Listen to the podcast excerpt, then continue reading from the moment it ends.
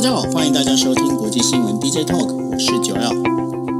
Hello，大家晚安，我是 Dennis。是，今天时间是二零二二年的五月十号，现在是呃台北时间晚上的二十三点五十分。那今天为大家带来呢五则新闻，第一则新闻呢是要谈到了，就是五月九号呢是俄罗斯所谓的战胜纪念日，就战胜德国纳粹的纳粹德国的一个纪念日。那这纪念日其实被很多人所关注，然后许多的媒体都关注，就是说普丁到底会不会说什么话？但是呢，普丁说的话跟普丁这次的一个战胜纪念日里面所做的事情呢，大跌大家的眼睛。为什么？那到跟大家来做分析。另外一个呢，就是韩国总统尹呃尹锡悦总统算上任走马上任了哈。那这次的一个啊，我们在讲说那个尹锡悦的这个就职大典上头啊。两个前任的总统，两位前任总统都有出现，一个就文在呃文在寅，另外一个呢就是朴槿惠哦。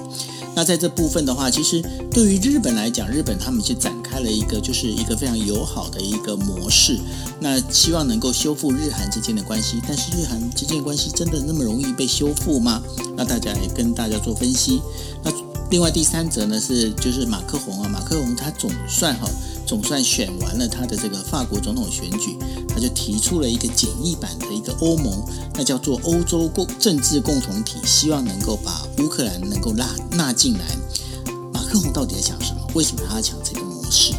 那还有一个就是呃，菲律宾总统哦，马可仕，就小马可仕呢，就是他总算是选上了总统。那提到马可仕这个名字，大家一定会想到这，呃，可能底下有很多的朋友呢，应该不会。不会有印象，但是呢，马可仕就是他的他的爸爸，现在的当选的这个爸爸哈，呃，就是马可仕，还有他的夫人呢，就是那个伊美代。那伊美代的鞋子呢，它可以摆摆满一整个一个房一个皇宫哦。那这到底就是当中接下来菲律宾的这样整个情势到底会怎么样？来跟大家做分析。最后呢，他跟大家聊到的啊，包括了台积电哦，还是要继续涨价，然后呢。包括了一些能源呢，也开始在涨价。未来哦，这整个一个涨价的风潮会不会持续下去？对于我们整个就是二零二二年的这整个一个物价哦，到底会发生什么样影响？最后一则新闻来跟大家做这个这个部分的分析哦。好，那我们再进入第一则新闻。第一则新闻要谈的就是说，俄罗斯在五月九号的时候庆祝了对德国的二战胜利日，然后在首都莫斯科呢举行了大型的阅兵阅兵仪式上。在普丁的演讲当中啊，他对于就是入侵乌克兰这件事情进行辩护。他表示说，这是唯一正确的一个决定。他同时强调，最大的问题是出在哪里？出在美国跟欧洲，因为呢，他们呃不愿意呢，就是对这个就是呃，包括了就是不信不愿意去听俄罗斯说的话。那但是呢，重点在于，当时欧美各国都在预测，可能呢，普丁会去谈，就是把这个整个跟乌克兰之间呢。提高了所谓的战争状况这件事情居然没有发生，而且还有一点非常重要的，在预演的时候啊，包括了我们在讲的，就最终飞机、最终武器哦，就是一流升八十型的，也就是让呃，就是普丁可以坐在上面可以射核弹的这样这台那个客机呢，本来在这个空中分列式的时候有出现，可是呢。在正式的这个阅兵典礼当中，空中分列式居然取消。那取消的原因是什么？取消的原因是说，因为天候不良。可是大家如果去看一下当天的这整个一个阅兵仪式的这个天空啊，那个真的是蓝天白云啊，所以。到底是不是真的这个天候不良，还是另外有一些解读？而且呢，为什么普丁在这一次，他甚至连他这一次在打乌克兰的这个战果，他都没有把它放在演讲稿里面，在短短的十几分钟里面就把这讲完了。Dennis，到底普丁他在打什么算盘？他脑袋在想什么呢？普丁打什么算盘？其实我们之前都一直在预期，就是说他在这次的这个重大的胜利纪念日当中会发表重大的演说，全部的世界全各各国都在观察哦。比较担心的是在，在他的昨天演说之前，大家担心的是他会不会再加码，就是说，哎，我们一定要赶快得到胜利，或者是他宣称胜利。可是这些事情都没有发生，反而是看见了相对来说是比较低调的一场演说。那当然，外界就有各方的揣测哦。首先是针对战争会如何继续。看起来看不出来，普丁有一个非常强大的这个野心，或者是我们说的更更直白一点，好像没有那么大的信心，俄罗斯真的可以得到什么样的胜利的战果？就是如果再加大力量的话，可是某种程度，他展现了军事实力，用游行的用这个这个军事的这个呃演。就演演习游行的方式哦，来展现俄罗斯还是有军事武器，有点像是向西方国家说，俄罗斯还是有实力，只是我们现在看大家怎么做。他口头上当然不可能承认失败。我们说过很多次，像普丁这样的领导人，这样的政治体制是不可能去呃承认失败，是绝对不能丢脸的。因为这种这种体制，你丢脸了，整个民心或者是对你的支持就会动摇的。所以普丁。必须再找一个下台阶，所以看起来呢，还是兵强马壮的，还是要强调说，这这是西方的问题哦。这对外来说是传递这样的讯号，但是他透露出来的也是俄罗斯可能已经，普京已经意识到现在的军事动军事行动真的没有办法达到他所想要的目标。那。闪电战没有办法成功，现在打了六十天还是没有办法成功，有可能他也意识到这会是一个持久战，持久战就比气长。其实他自己也有不少的担心哦，西方的经济制裁不会是完全没有效果，所以他并没有展现得非常强势，有点像是现在稍微的让自己让俄罗斯也喘口气。那在喘口气的同时呢，他反过来在这一场演说当中。如果你去看内容的话，很有趣的是，他对于国内的部分呢，反而有特别去安抚，就是受伤的士兵哦。他强调说，受伤的官士兵还有家属都会得到妥善的照顾，国家不会亏待你哦。所以某种程度，我会觉得，普丁在外部其实受到了挫折，但是不能直接说自己受受到的挫折。在内部呢，普丁有点像是必须要这个未来要攘外的话，必须要先安内哦。现在普丁打算国内的部分呢，尽可能的让大家可以。呃，少受到一点这个战争的影响，或者是说尽可能不要去关注战争。其实俄罗斯有一个有趣的民调，俄罗斯的民调表显示，大概只有百分之三十几的俄罗斯人民真的有在关心乌俄的冲突。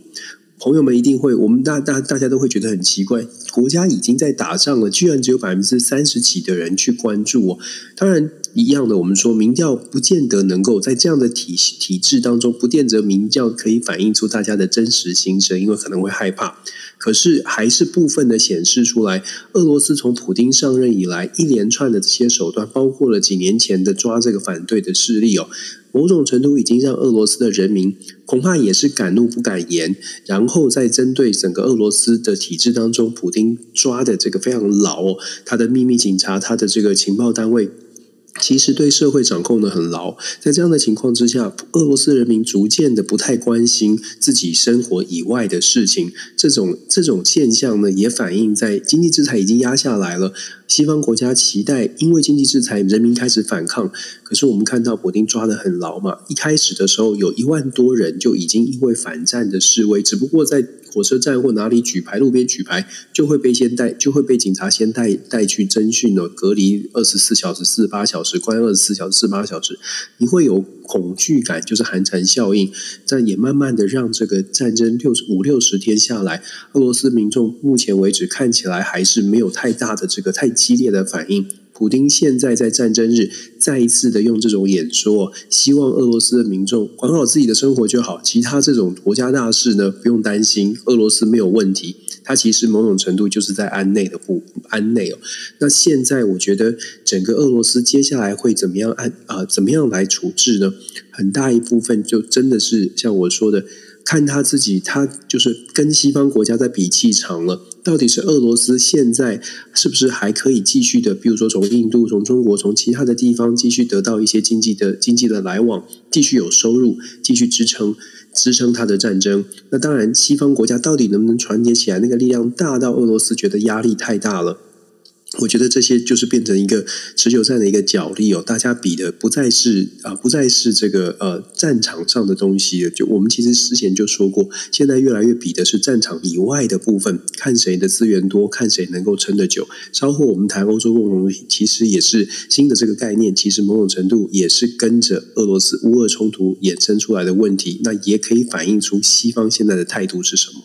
是，那然后相对于哦，因为同样的这一天呢，呃，在乌克兰的话，乌克兰基辅呢，乌克兰总统泽伦斯基呢，他同样拍了一支影片哦。当然，他在讲的就是在指责，就是俄罗斯，尤其是普丁呢，他在进行的完完全全是仿效这个呃纳粹所做的这些行为。那当然，为什么他们会在同天去做这件事情？因为在当时的话，这个呃，对，等于说对。纳粹德国的这个战胜纪念日，这不是只有单纯是对呃，就是俄罗斯，而是整个苏联。那苏联的话，大家也知道，这乌克兰它当然也是包含在其中。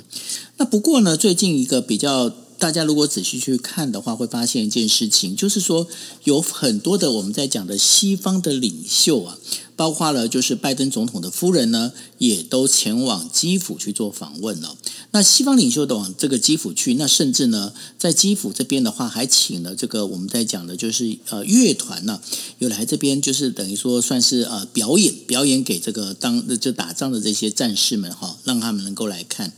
在这整个一个状况这个。一拉一一一拉一推之间呐、啊，但是你有没有发现，其实现在呃，不管是俄罗斯也好，或者是乌克兰也好，他们现在做更多的事情，其实是在做整个团结，整个不管说是对于俄罗斯也好，对于乌克兰也好，这个民心的这个整个一个巩固，现在好像是最大的一个事情哦。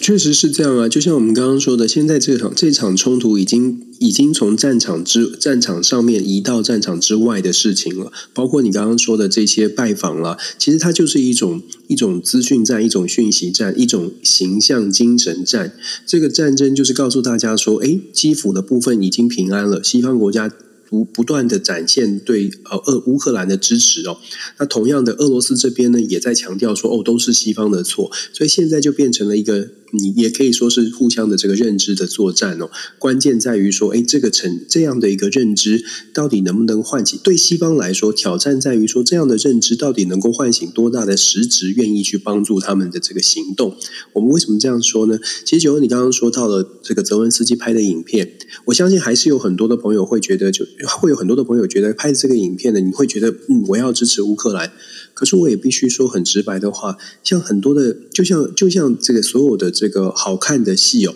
续集三集四集，有的时候那种边际效益就真的是递减了。我们看到泽伦斯基这个影片，在老实说，在美国的这个媒体上面，就不像之前他在国会演说得到这么大篇幅的报道了。那代表什么意思？就代表说，包括了美国的这个第一夫人呃吉尔拜登，他去他去跟这个乌克兰的这个第一夫人去见面，这个新闻虽然是新闻，可是真的不如之前的这些拜会。Boris Johnson 真的很厉害哦，他第一个去，所以他得到的最高最多的这个。媒体的这个声量，可是之后的外国外国的元首再去，其实真的就像我们说的那个媒体的声量跟跟影响力就在递减。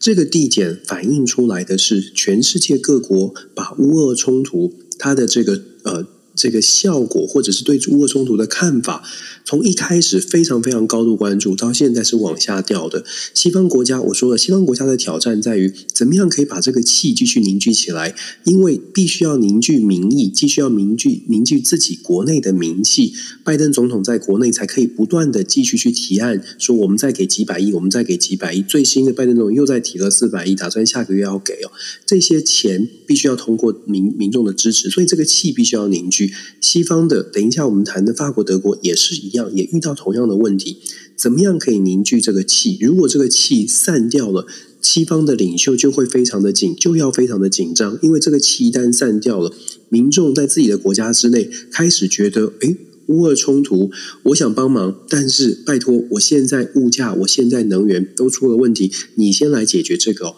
所以我们一直都在讲说，时间拉得久，俄罗斯绝对啊要比气长呢。俄罗斯绝对有很大很大的挑战，可是西方国家的挑战真的也不小。所以我们看到媒体的这些呃拜会啦，或者是媒体的这个影媒体的这个报道，关键在于谁能够让大家继续 hold 在那个 hold 住那一口气。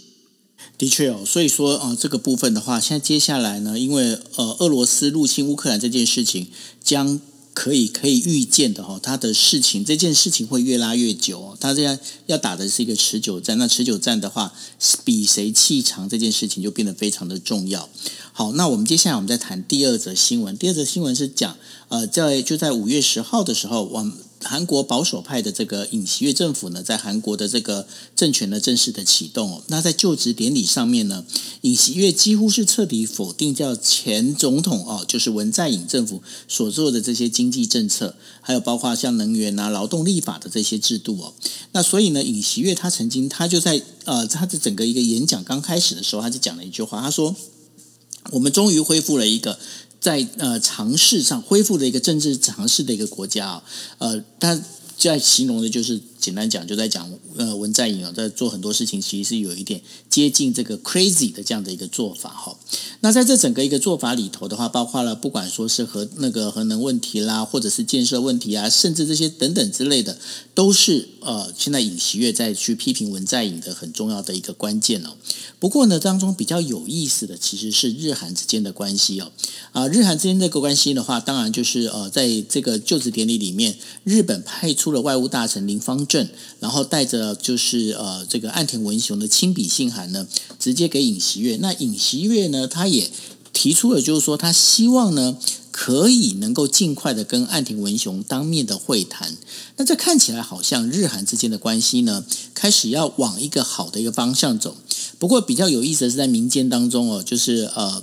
今天才传出一个新闻，就是说，其实最近啊，这个包括了日本的这个 Pokemon，也就是宝可梦啊 Pokemon 有个 Pokemon 的面包啊，那面包里面有送贴纸。那这贴纸的话，过去啊，大家如果记得，当日韩关系降到冰点的时候啊，不管是 Uniqlo 也好，Toyota 也好，任何只要是日本品牌，包括 Asahi 闭鲁哈，全部都是被所谓的不买运动，韩国所发起的不买运动而被抵制。但是呢，现在那个 Pokémon 的面包呢，基本上很多的超市呢都在门口大排长龙，大家就只是为了要买 Pokémon 的面包。那当记者在访问，就说这一些买这些 Pokémon 面包这些人的时候呢，他们就讲说，这个其实跟这个日韩之间关系没有关系，因为它可爱，所以我就要买它。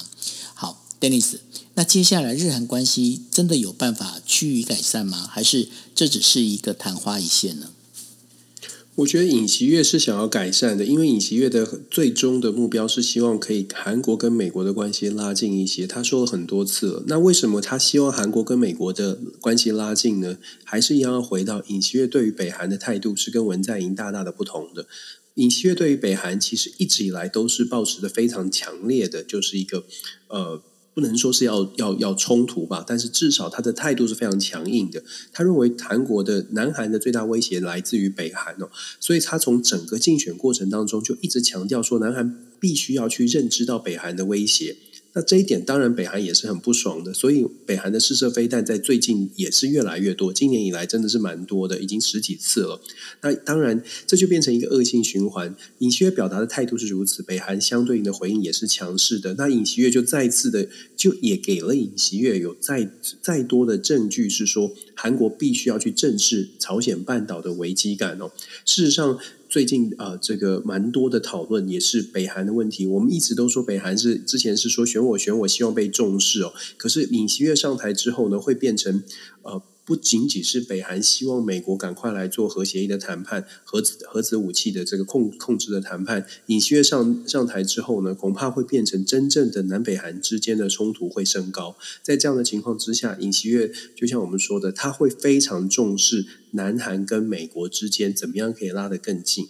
可是我们也之前已经说过了，美国非常希望日本跟韩国能够携手合作，因为以美国现在整个军事的资源跟量体，它事实上是需要北南北的这个南韩跟日本合作的，否则它在整个东北亚地区很难很难真的达到他们呃美国本来战略上面设想的这些军事的建制。因为目前的我们说过，美国的军事预算虽然量看起来很大，但是实际上要达到。美军、美国军方认定在东亚地区、东北亚地区可以维持的这种安全，单靠美国可以维持安全的这个目标啊，其实很难达成，必须要有韩国跟日本，而且要携手才行。所以，尹锡悦会不会跟北日本拉近关系？我觉得他会，而且我觉得他在跟美国的关系的考量之下，必须要跟日本去修改个关系。可是这个时候呢？尹锡悦想要跟日本拉近关系，他是不是符合了韩国民众的期待？从民调看起来不是，从民调看起来，韩国人民对于日本还是有很多的历史的因素存在哦，还是有很多历史的不谅解。这个历史的不谅解，跟尹锡悦的意愿或者是想法，想带领韩国的方向有点冲突。这也是为什么尹锡悦在上台之初。民调居然就创下了新低哦！就说在过历任的韩国总统上台的时候，人民对于他的期待通常都是七成到八成表示乐观而且期待，可是尹锡悦却远远低于这个数字哦。我如果没有记错的话，大概只有五六成。这个数字已经告诉我们，韩国就像我们一直在讲的，韩国接下来在尹锡悦的这个执政之下，两极化的情况恐怕是越来越严重。那是不是能够真的拉近跟日本的关系？我觉得尹锡悦就算想。他可能在国内会引起的反弹比他想象的还要大，他可能要非常的小心。那韩国跟中国，其实尹锡悦上上任之后，韩国其实在呃昨天的就职也就职的典礼哦，中国也派了王岐山去，这也其实反映出来，中国现在也很重视韩国到底是要在美日关系上面怎么样做拿捏。一方面呢是庆贺啦，一方面是用最高层次的去表达祝贺。那但可是另外一方面，我们也要特别观察的是他的这个动作，派王岐山去韩国，其实也某种程度。对韩国在对尹锡悦也是一个示警，示警什么呢？中韩的关系啊，中韩的贸易关系，你别忘了，你要跟日本跟美国走在一起，那别忘了我们有很多的生意啊，我们现在对你很友善，可是你。自己要考虑清楚，未来跟韩呃韩国跟北京当局的关系，如果没有处理好的话，可能贸易上面会遇到一些颠簸，就像二零一七年布什呃想要设设置萨德飞弹的时候一样，文在寅遇到的挑战。我觉得中国释出的讯号是这样的，就是先礼后兵，可是要要要尹锡悦自己想清楚，所以尹锡悦上任。我觉得他挑战蛮多的，再加上他自己本身好像并没有那么讨喜哦，也是一个麻烦事。不过呢，呃，因为现在韩国还有另外一个比较麻烦的一个事情，就是在于呢，呃，总统跟国会之间哦，他其实现在的党派是不一样的哈、那因为目前的话，在国会的最大党其实是属于文在寅的，这是我们在讲的，就是比较属于呃。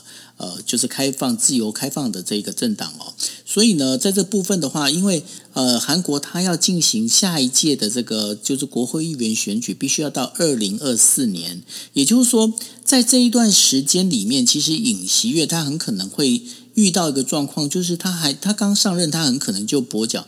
类似这种事情在一般的整个国际的政治上是经常会发生的嘛？就是总统一上任之后，其实就变一个跛脚总统，因为毕竟呃，这个国会跟总统之间的这个党派的这个完全是不一样的。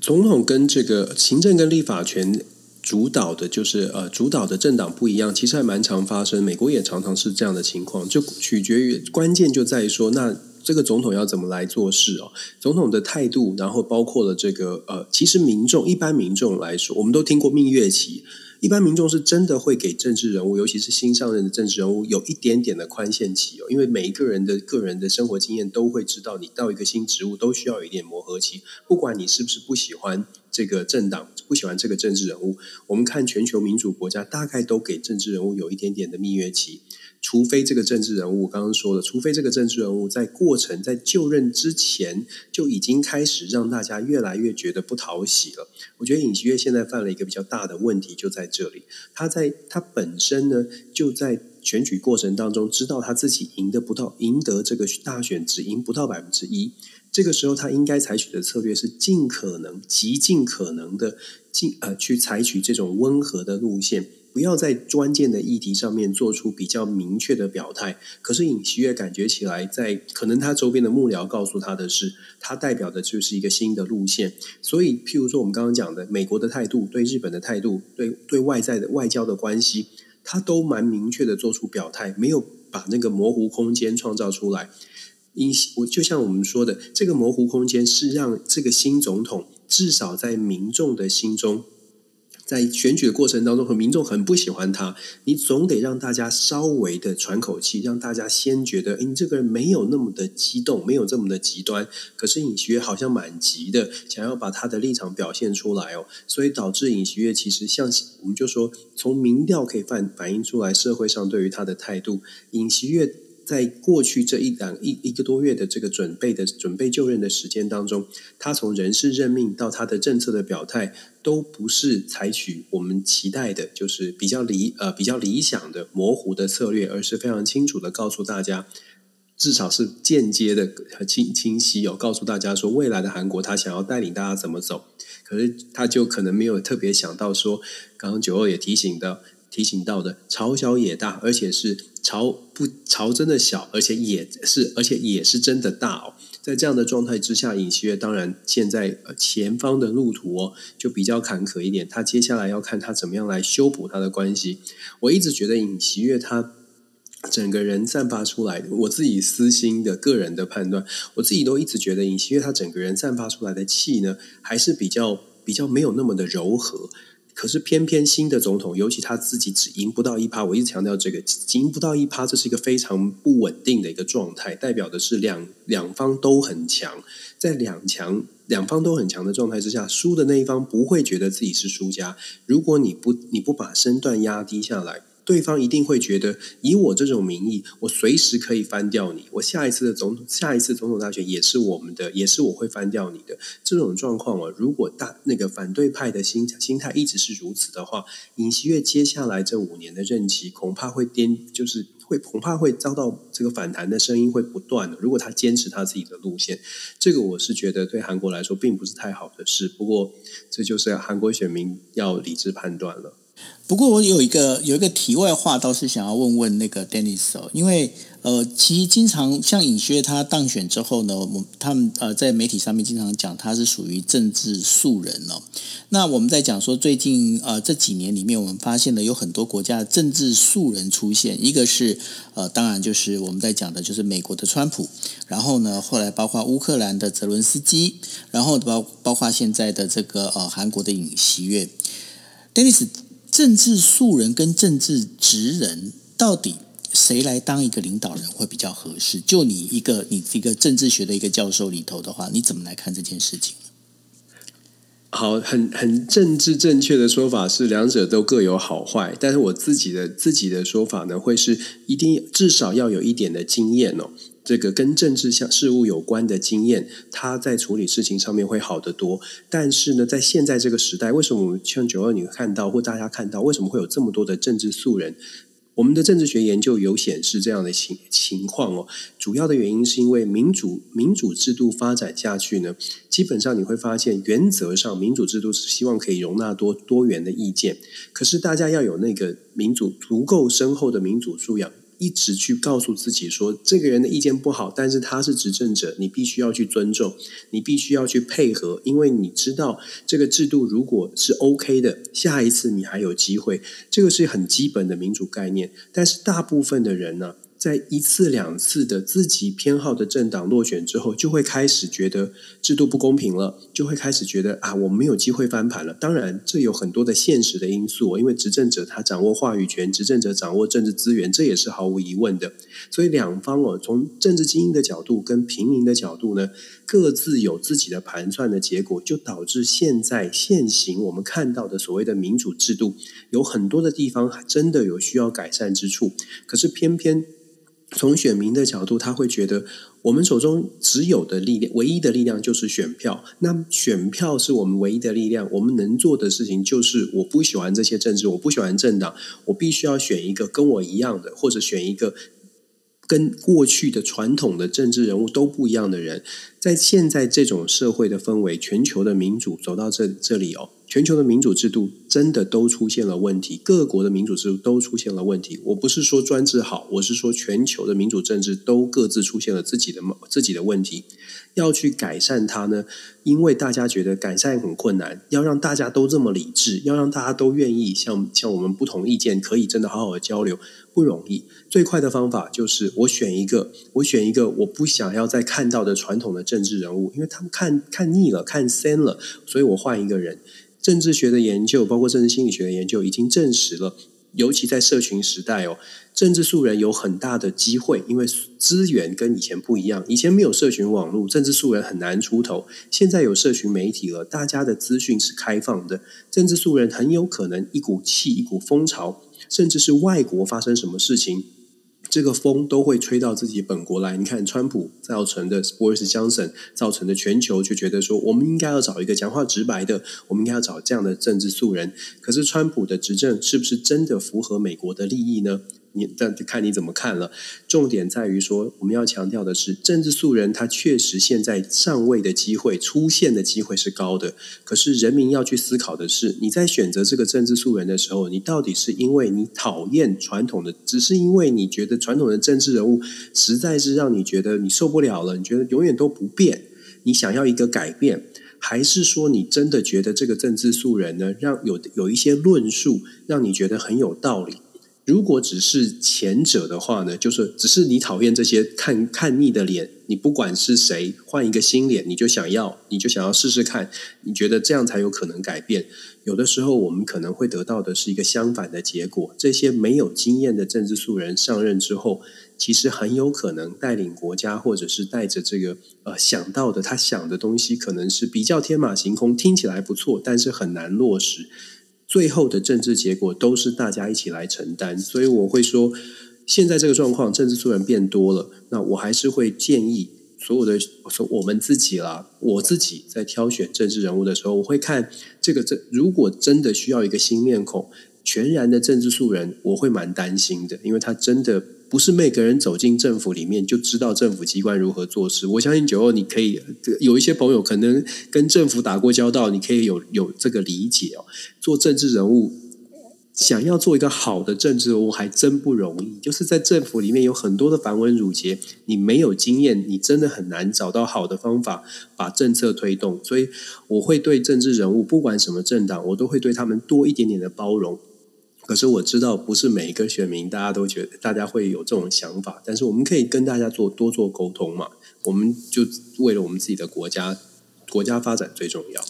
斯里兰卡现在遇到的麻烦事情是外资进不来，而且不只是外资钱进不来，资本进不来，产品也进不来，因为乌俄冲突，能源也进不来，甚至是连药品这种生活必备品也进不来哦，因为他也自己本身也很。经济状况也不好，也没有办法有这样的资财力去做进口，导致斯里兰卡国内呢，很多的物资都是短缺的。我们说了，这种物资短缺，经济上面的压，经济上面的承受到的这种压力呢，民众生活受不了，民众会反弹，民众反弹，你就会发现有。有一群人是支持政府的，或者是有一群人是比较得利者，他就会反反弹。所以现在斯里兰卡面对的是支持政府跟反对政府的这两方势力很强烈的拉扯。那支持政府跟反对政府的这个势力拉扯呢，就互相的在找找对方的这个问题。其中有一个外力的因素，就是所谓的中国或者是印度哦。有些斯里兰卡人认为应该跟跟印度走近一点，有些人认为应该跟中国走近一点。斯里兰卡也是一个很明显的例子，中国给了很多的很多的贷款，那基本上就有两种论述：一个是因为中国的贷款导致斯里兰卡的衰退，导致斯里兰卡呢被。被迫进入到一个中国债务的陷阱里面。另外一种说法呢，就是说中国给了贷款，可是斯里兰卡自己本身其实没有那个能力去运作这么大的资金。这种说法基本上大家可以想象的是，今天有一个完全不会做生意的人，你你有一个外国外外来的力量，有一个天使投资啊，给你一百亿。然后说，哎哎，你不会做生意没关系，我有一百亿，一百亿你应该什么都可以成功哦。所以斯里兰卡呢，在南部的省哦，他跟中国合作去打造一个南部南部的这个南部的这个叫做，我看一下这叫什么地方哦，很难很难念的一个区域哦。好吧，就是南部的一个省，一个一个州了，叫汉班托特区，大家可以查一下汉班托特区。汉班托特区这个地方呢，它在东南部，斯里兰卡东南部，它是打想要打造成为一个有观光、有工业、有建制一个超级大的深海港，然后呢，在附近也把它开发出来，成为斯里兰卡未来的一个金融商业重镇哦。这个一样的，就像我说的，这是一个非常大的愿景。可是呢，这个钱给了斯里兰卡，可是斯里兰卡没有办法做到这些事情，没有办法做到的结果就变成文字馆，或者是整个规划不是很好。现在反过来就是，那中方当然你要你。贷款出去就是要还钱哦，所以就变成了中方得到了这个区域的深水港的这个控制权。那我们刚刚说的这个过程，那就看说大家觉得说，哎，这是中国恶意的要借这个贷款呢？知道斯里兰卡做不到这件事情，贷款给他，然后目的是希望，哎，将来他还不了钱的时候，这个港就是由中国来控制，还是说？当然中国政府会说这是善意的，是你们做不到，不是不是我们不借钱，不是我们先有主动的想要把你骗入这个陷阱。正反两方的说法哦，基本上一个是说善意帮忙，一个是说这是这是恶意的，一开始就有这个动机，是知道斯里兰卡做不到，所以要骗斯里兰卡取得这个深水港。无论如何，现在斯里兰卡呢，经过这几年透过“一带一路”这种贷款基础建设的贷款计划，斯里兰卡没有得到更高的好处，反而是让自己的国家可能包括连经济主权都受到了一些限制。那当然，你可以想象民众，尤其是民众，他。在这个经济的状况不好的情况之下，他就会更加的反对这个政府，会觉得这个政府，你看你做的这些事情没有一件做好的。总理也下台了，现在总统的政权也是岌岌可危，甚至在街头出现了抗争的行动，这种骚乱正反两方哦，支持政府反政府，支持出现这个骚乱，也是斯里兰卡独立以来的最大的、最严重的这个暴动的事件，已经造成了数人死亡，其中还包括了国会议员。我们讲这么长的故事呢，讲斯里兰卡，其实它真的只是冰山一角。要反映的，其实跟台积电的涨价，就我们会把我会把它想要把它搭在一起，想要跟大家说的就是，当你在全球看到这种物价上涨、通货膨胀、经济开始出现状况的时候。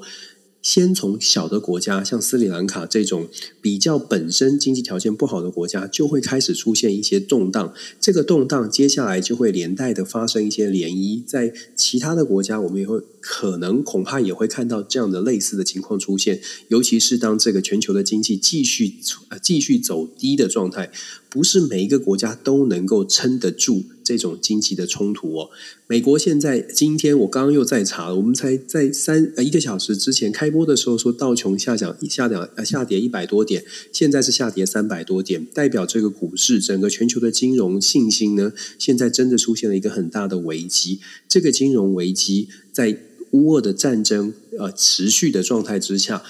我们会说国际的变局不仅仅是多。国际的这个困境哦，各国很多国家出现的困境也会变多。这个困境带来的恐怕不会是平平安安的安全下装，恐怕对于很多政府来说会是一个颠沛流离的过程。斯里兰卡只是我们看到的第一个比较大的麻烦。我觉得在很多的呃开发中的国家，恐怕还会继续看到这种状况。然后开发中国家出问题，发展中已经开发已经发展的国家，欧洲的大国，美国。有多少多少的能力以及意愿去做一些帮助，这是经济上的协助哦。现在看起来很难，大家都是泥菩萨过江，所以我们在这个过程当中，希望跟大家一起来多学习国际，多多了解国际的变局。关键就在于你要看到，我们要看到看清楚这种混乱的状况，可能我们就知道为什么我们要扎扎扎实实的踩在踩在实地上哦。